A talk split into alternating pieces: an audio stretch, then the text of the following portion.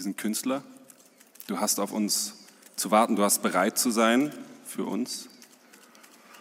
Und wenn wir sagen, es ist angerichtet, dann, dann hast du aufzuessen. Das war Maxim von KIZ auf deren Pressekonferenz vor ein paar Wochen.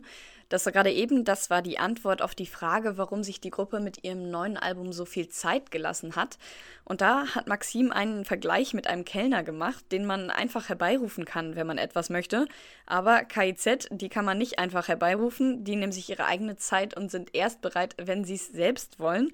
Und das sind sie wohl jetzt auch, denn es gibt eine neue Single und die stellen wir euch später natürlich noch vor, zusammen mit einigen anderen Musiktipps. Und damit hallo und herzlich willkommen beim Tonleiter, dem Musikpodcast von Mephisto 976. Ich bin Lina Cordes, los geht's. Tonleiter, der Musikpodcast von Mephisto 976.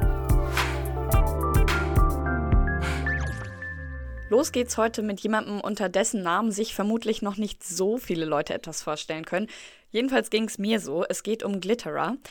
Glitterer, der heißt eigentlich Ned Russin und hat lange Zeit als Bassist in der erfolgreichen Hardcore-Band Title Fight gespielt. Title Fight, die gibt's jetzt seit drei Jahren nicht mehr, aber Ned Russin, der hat nicht aufgehört, Musik zu machen und hat jetzt auch sein drittes Album Life is Not a Lesson unter seinem Künstlernamen Glitterer herausgebracht. Life is Not a Lesson, das ist auch unser Album der Woche und Musikredakteur Ruben Sträter hat sich mal ein bisschen näher damit befasst und der ist mir jetzt auch zugeschaltet. Hey Ruben. Hey, freut mich hier zu sein. Hardcore Punk ist jetzt ja nicht gerade der Kern unseres musikalischen Programms. Wie sieht es denn mit dem Einmannprogramm von Glitterer aus? Ist das auch aggressiv und schnell? Ähm, nee, tatsächlich überhaupt nicht mehr. Also Ned Russin hatte Title Fight zwar 2003 mitbegründet, da war er auch gerade zwölf Jahre alt, aber über die insgesamt 15 Jahre, die es die Band dann gab, hat sich der Sound dann doch stark verändert. Das ging dann vom ganz frühen Emo-Klang stark in Indie-Richtung und hatte zumindest am Ende ziemlich krasse Shoegaze-Einflüsse. Genau die Tendenz hat sich Glitterer dann auch beibehalten und jetzt kann man kaum noch so richtig Hardcore drin erkennen. Das erinnert dann schon eher an Indie-Rock gemixt mit ein bisschen Post-Punk. Ähm, am allerstärksten fand ich, hat man das auf dem Track Didn't Want It gemerkt.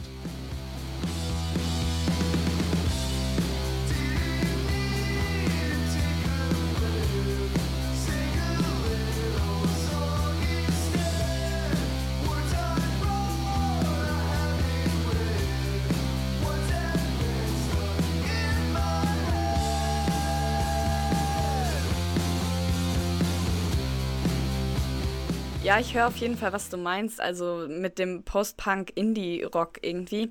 Du hast auch vorhin kurz erwähnt, dass Glitterer 15 Jahre Teil von Title Fight war. Das ist ja eine ziemlich lange Zeit. Da war es bestimmt auch eine krasse Umstellung, allein Musik zu machen, oder? Äh, das muss es absolut gewesen sein. Ähm, aber ich finde, das hat Glitterer ganz gut geregelt tatsächlich. Bei seinem allerersten Soloalbum zum Beispiel hat er sich dann wieder ganz stark auf sein Hauptinstrument konzentriert, den Bass. Die Drums hat er damals einfach über Drum Machines laufen lassen und das Ganze hat er dann noch mit Synthi-Sounds ergänzt, mit Orgelsounds und sowas. Bei seinem ersten Album hat er dabei gänzlich auf Gitarren verzichtet, was das Ganze sehr viel einfacher gemacht hat für ihn, logischerweise. Das ist in jedem Fall eine sehr gelungene Mischung geworden, sehr interessant auf jeden Fall und es lohnt sich auch da reinzuhören. Auf dem neuen Album geht er da dann nicht mehr ganz so spartanisch mit um. Da gibt es dann schon die ganz klassischen, energiereichen Shoegaze-Gitarrenparts, diese verwaschenen Gitarren- und Bass-Sounds. Dass er am liebsten Bass spielt, das äh, hört man trotzdem noch ganz stark raus. Äh, am allermeisten auf dem Lied Are You Sure, das auch bevor das Album rausgebracht wurde, schon als Single rausgebracht war.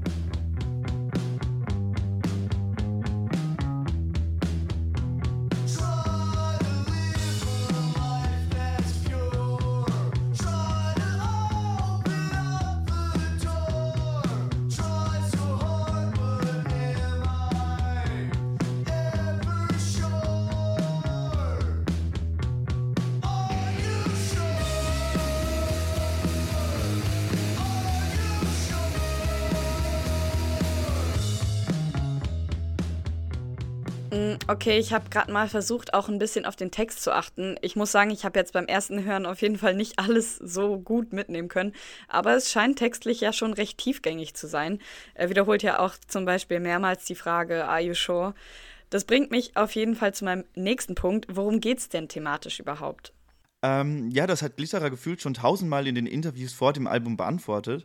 Und äh, er meint, dass das Hauptthema auf Life is Not a Lesson ähm, sein persönliches Verlangen ist. Wenn man sich die Texte anschaut, wenn man sich die Texte durchliest, dann erkennt man ganz klar seinen Wunsch nach künstlerischer und äh, persönlicher Authentizität vor sich selbst und logischerweise vor seinen Fans die vielen Fragen, die er sich dabei die ganze Zeit stellt, zeigen einfach seine persönliche Unsicherheit auf. Und ähm, das macht das Album so spannend. Denn generell ist Life is Not Lesson ein unglaublich persönliches und ehrliches Album. Also so sehr in die Tiefe gegangen. Ist Russell bisher auf keinem seiner vorhergegangenen Alben. Weder mit Title Fight noch eben in seinem Soloprogramm. Mm, du sagst Ehrlichkeit, was genau meinst du dann damit? Also einfach, dass es sehr persönlich ist? Ja, nicht nur das, sondern auch einfach, dass Glitterer sich traut, nicht lange um den heißen Brei herumzureden, sondern einfach ganz offen und straight von seinen Ängsten und Unsicherheiten berichtet. Das ist ungemein erfrischend und macht einen riesigen Spaß, aber gleichzeitig ist es auch ein bisschen furchteinflößend hin und wieder. Okay, furchteinflößend ist ein äh, sehr interessantes Wort in dem Kontext. Was genau meinst du damit? Ich meine einfach, dass Glitterer mehrfach versucht, das sagt er auch in den Interviews, die Grenze zwischen sich und den Fans, zwischen sich und dem der ZuhörerInnen aufzulösen. Und irgendwann fragt man sich einfach, wo Glitterers Ängste aufhören und die eigenen anfangen. Und das kann einfach sehr, sehr unter die Haut gehen. Am allermeisten habe ich das gefühlt nach dem tausendsten Mal hören im Song Try Harder Still gemerkt.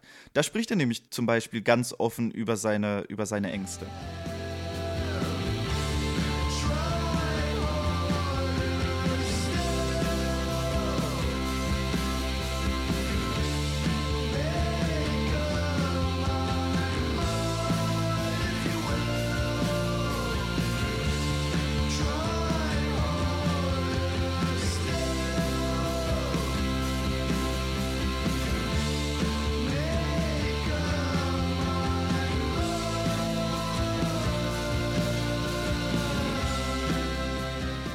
Was man hier meiner Meinung nach krass merkt, ist, dass Ned Russin tatsächlich kreatives Schreiben studiert hat. Und das merkt man an einigen Stellen auf dem Album. Die Texte sind generell unglaublich gut geschrieben und äh, beschreiben dabei ganz bekannte und alltägliche Ängste, mit denen jeder manchmal zu kämpfen hat. Das kombiniert mit der unaufgeregten Erzählweise des Albums macht die ganze Platte unverschämt immersiv. Ich höre hier schon ein bisschen Fazit raus. Du hast generell noch sehr wenig Negatives eigentlich gesagt. Ich nehme mal stark an, dass das Album dir dann auch sehr gut gefällt. Ja, absolut. Ähm, das Album ist unverschämt mutig und genau deswegen einfach tierisch beeindruckend. Also, wie ich bereits gesagt habe, das ist furchteinflößend. Das geht so sehr unter die Haut und genau das ist auch, warum das Album so einen riesigen Spaß macht. Die 20 Minuten von dem Album sind absolut genial arrangiert, mit, mit Höhen und Tiefen, fast schon wie eine Geschichte. Das geht meiner Meinung nach fast schon ein bisschen in Richtung Konzeptalbum. Und durch die oft sehr, sehr kurzen Lieder wird dazwischen auch nichts langweilig. Das ist absolute Empfehlung. Wir haben es gehört, eine klare Empfehlung ist das also. Ein kurzes und intensives Album. Life is Not a Lesson von Glitterer war das, unser Album der Woche. Eine ausführliche Rezension dazu gibt es natürlich wie immer auch auf unserer Website unter www.radiomephisto.de. Danke dir, Ruben. Super gerne. Das war aber nur die erste unserer Musikempfehlungen für heute. Wir haben noch ein paar andere mitgebracht und die gibt's jetzt im Schnelldurchlauf. Faust aufs Auge. Die Musiktipps von Mephisto 976. Disco erlebt ja gerade ein ganz schönes Revival. Das hat man zum Beispiel letztes Jahr in den Alben von Dua Lipa und Jessie Ware gemerkt. Aber auch der Künstler Roosevelt ist von 80er Sounds angetan und der hat jetzt sein neues Album veröffentlicht.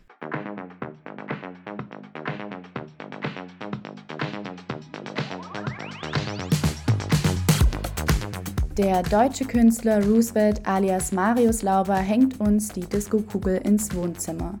Mit seinem dritten Studioalbum nimmt uns der Produzent und Songwriter auf eine Reise durch bunte Klangwelten. Polydance entstand vollständig in Laubers Studio in Köln. Dort hat er alle Instrumente selbst eingespielt und die zehn Tracks allein produziert. Das Album ist ein Liebesbrief an die Musik der 80er und kommt mit groovigen Synthie-Pop-Klängen daher.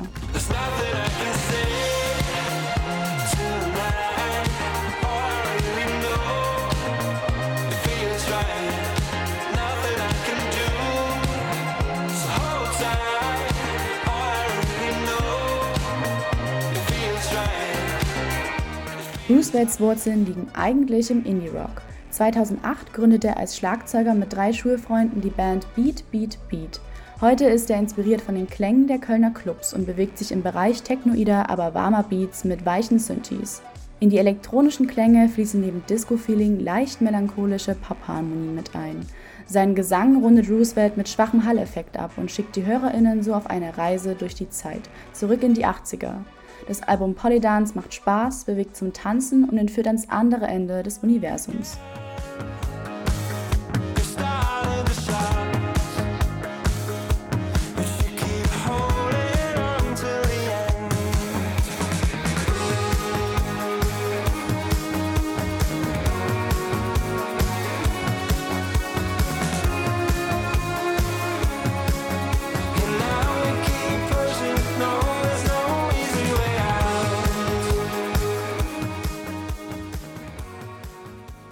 Das sagt Lysanne Ulig über das neue Album von Roosevelt. Ja, wir machen jetzt einen harten musikalischen Bruch. Wir gehen nämlich zu KIZ, über die wir ja am Anfang schon kurz gesprochen haben.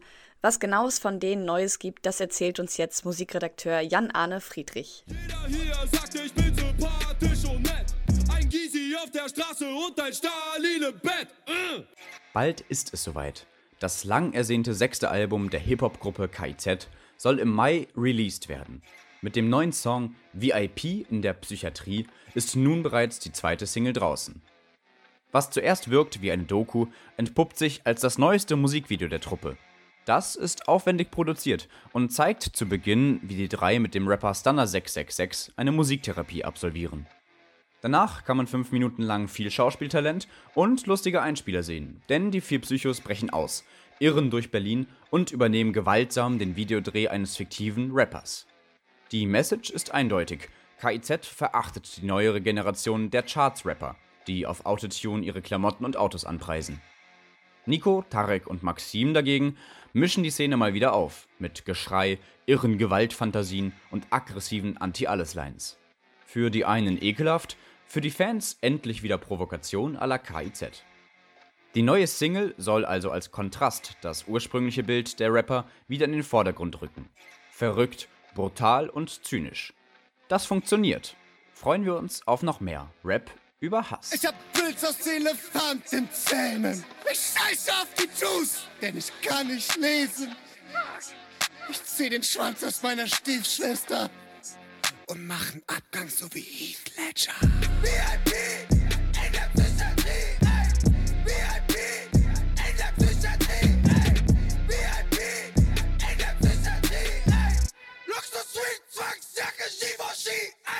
Und wir bleiben jetzt mal beim Rap. Die nächste Single, die kommt von Enoch und Musikredakteur Tizian Glaser, der hat sich ein bisschen näher damit beschäftigt. Ich komm von unten, wo die Leute hassen, wo die Leute strugglen, wo dir nichts bleibt außer dem Stolz und ein paar leeren Flaschen. Ich hab mit Pfand mein letztes Fressen bezahlt. Dicker La Vida ist nur Ponyhof, hat Jakob. Harter Flow, düstere Beats und dreckige Texte. Das sind die Markenzeichen des Rappers Enoch. Der mittlerweile 38-jährige Berliner und ausgebildete Ingenieur macht nach eigener Aussage schon sein ganzes Leben lang Musik. Trotzdem hat er mit seinem Debütalbum Zu schön um klar zu sein bis zum Jahr 2017 gewartet. Seitdem ist es ruhig um Enoch geworden, was sich aber 2021 geändert hat. Im Vorfeld seines Releases vom Album Ghetto Pop veröffentlichte er in drei Wochen Takt neue Singles. Die zweite davon heißt Mit der Zeit. Sie thematisiert unter anderem sein Aufwachsen in Armut, Drogenkonsum, aber auch seinen Hass auf die deutsche Rap-Landschaft. Klopf auf Holz und lasse Würfel entscheiden. Russisch Roulette, ich möchte Kugeln verteilen. Menschen sind so kostbar. Kein Geheimnis, was ich von euch halte. Ohne Zunge werdet ihr besser, was für Image eure Mucke peinlich. Erst genug, wenn alles dreht wie im Kreis. Was heute nicht kommt, Digga, das kommt Wie schon häufig in seinem Debütalbum spielt Enoch auch in Mit der Zeit mit seinem Flow. So wechselt er während der Hook von seinem harten Flow in einen eher sanften und sensiblen Gesang. Damit gibt er dem Track neben den dunklen und depressiven Parts auch etwas Hoffnungsvolles und Aufbauendes. Alles in allem hat Enoch mit der Single Lust auf mehr gemacht. Sie eignet sich perfekt für graue und triste Corona-Tage Außerdem kann man mit ihr die Katermelancholie nach einer zu langen Nacht in vollen Zügen auskosten. Ich hab nicht viel, doch was ich habe, ist reicht. Recht für die Mieter, was zu kiffen, was zu fressen verdreicht.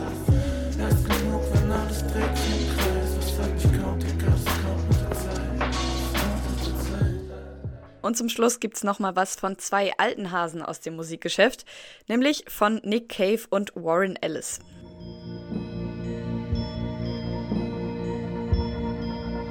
And then a sudden sun explodes.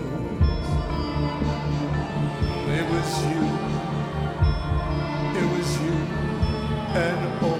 Was würde man von einem Album, das vollständig im Lockdown entstanden ist, anderes erwarten als dystopische Klänge?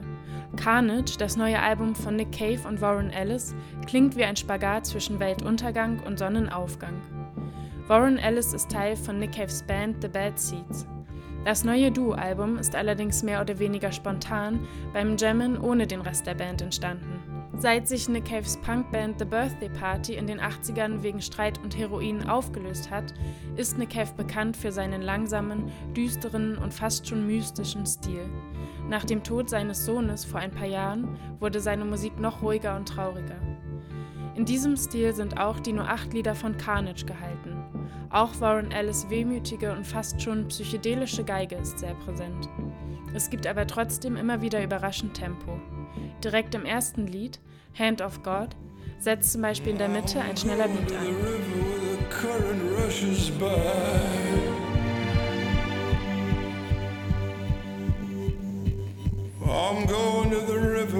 Auf Engelsführer im Hintergrund singt Cave Texte über massive Gewaltfantasien. Auch der Titel Carnage bedeutet so viel wie Massaker oder Blutbad. Allerdings gibt es auch immer wieder sehr zärtliche und verträumte Passagen. Nick Cave und Warren Ellis zeigen wir auch schon in anderen Alben mit den Bad Seeds, dass sich Brutalität auch auf sanfte Weise ausdrücken lässt. Daher geht es zum Beispiel auch um Verletzungen, die man nur Menschen zufügen kann, die einem sehr nahe sind.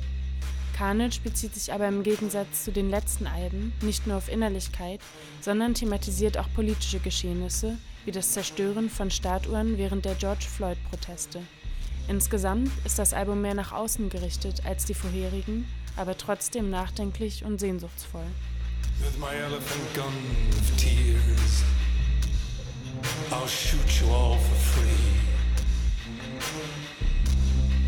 If you ever think of coming around here, I'll shoot you in the fucking face if you think of coming around here. Und dieser letzte Musiktipp, der kam von Rosa Budde über das neue Album von Nick Cave und Warren Ellis. Ja, und damit war es das auch. Wenn ihr Musik aus diesem Podcast anhören möchtet, dann schaut gerne auf unsere Spotify-Playlist. Die heißt Faust aufs Auge und da findet ihr nicht nur die Songs aus diesem Podcast, sondern auch ganz viele andere Musiktipps. Und falls ihr lieber über Musik lesen möchtet, dann könnt ihr das auf unserer Website tun unter www.radiomephisto.de. Und wie schon gesagt, findet ihr dann natürlich auch eine ausführliche Rezension zum Frisch gepresst von Glitterer. Da möchte ich mich noch bei allen bedanken, die an dieser Folge mitgewirkt haben und natürlich auch an euch. Danke fürs Zuhören. Nächste Woche gibt es dann eine neue Tonleiterfolge. Bis dahin verabschiede ich mich jetzt erstmal. Danke fürs Zuhören. Ich bin Lina Cordes. Ciao. Tonleiter, der Musikpodcast von Mephisto 976.